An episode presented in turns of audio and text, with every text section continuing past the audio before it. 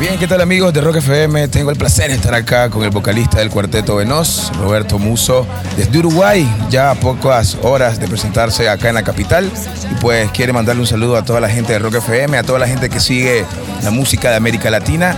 Un gran crecimiento ha habido últimamente. ¿Qué tal? Bienvenido a Nicaragua. Bueno, muchas gracias por el recibimiento. La verdad que sabíamos que hacía un montón de tiempo que nos estaba esperando la gente, así que hemos preparado, bueno, un show que estamos haciendo por toda Latinoamérica, pero también capaz que incluimos alguna canción un poquito más viejita, porque al saber que hay muchísima gente, si no la gran mayoría que nos va a ver por primera vez en su vida, es algo súper especial, ¿no? Así que contentísimo de estar acá.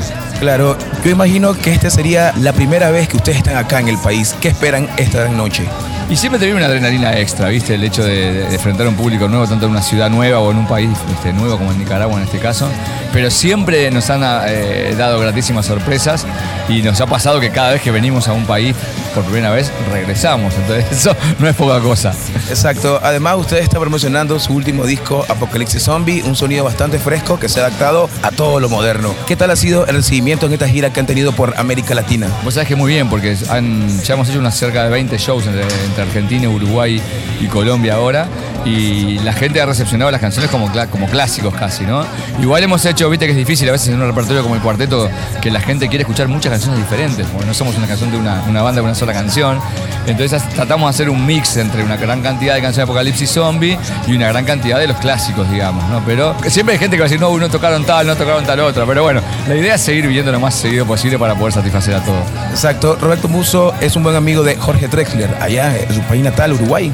Sí, bueno, Jorge está, está radicado en España hace muchísimos años, él siguió su carrera allá, pero es uno de los, de los músicos uruguayos que, que ha desarrollado este, como embajador cultural, digamos, de Uruguay fuera de, de, la patria, digamos, ¿no? En realidad, la, las bandas y los artistas uruguayos que hemos podido trascender son los que hemos salido de Uruguay, porque Uruguay es un, una, un, un, un, país muy chiquito, Montevideo es una ciudad muy chiquita, entonces para poder vivir de la música tenés que, que, que, que tirarte a ir a, a, a Latinoamérica para poder vivir lo que te gusta hacer, no hay otra vuelta.